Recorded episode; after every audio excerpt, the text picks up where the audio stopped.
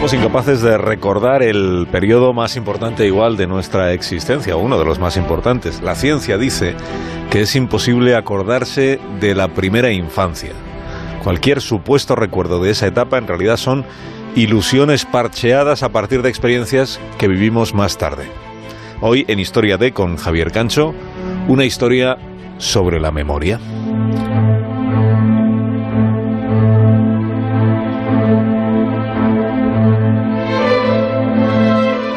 Cada vez que rescatamos un recuerdo lo estamos modificando, cada vez que tocamos la memoria la estamos alterando. ¿Se han preguntado alguna vez qué guardamos en nuestras mentes y por qué lo conservamos? ¿Cómo describirían ustedes los recuerdos? ¿Les parece que son formas inconstantes, evanescentes, descoloridas? ¿Son los recuerdos residuos sensoriales de la experiencia?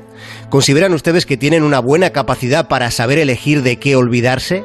¿Creen realmente que es algo que pueda decidirse? ¿Cuánto de lo que recordamos es una invención? ¿Cuánto duran los recuerdos? ¿Consideran posible que algunos permanezcan sin apagarse? No me acuerdo de olvidarte.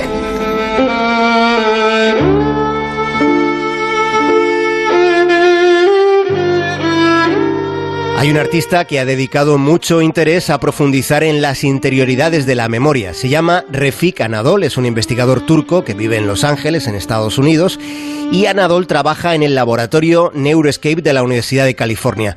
El Neuroscape es un centro de neurociencia que está dedicado a la indagación científica de las funciones cerebrales. Lo que Anadol rastrea son los mecanismos neurológicos del control cognitivo y utiliza electrocefalogramas.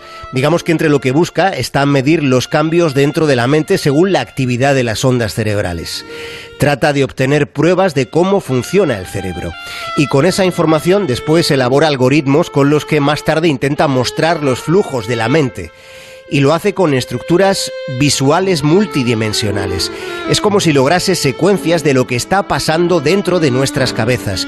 Es como una filmación del proceso de la memoria. Es como si lograse materializar los recuerdos.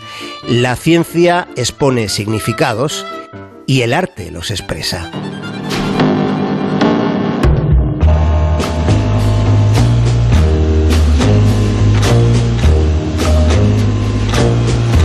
A Refik Anadol le han llamado el nuevo Leonardo da Vinci, probablemente de un modo exagerado, aunque no es exagerado decir que lo que hace es muy fascinante.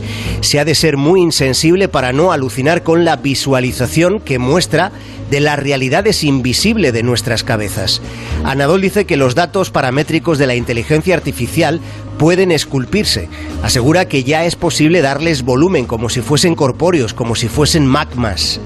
Y propone representaciones artísticas de lo que transcurre en la mente en función de datos empíricos. Él lo llama Melting Memories.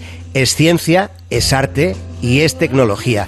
Se trata de una instalación que parte de la ciencia trazando una intersección entre la tecnología más avanzada y el arte contemporáneo.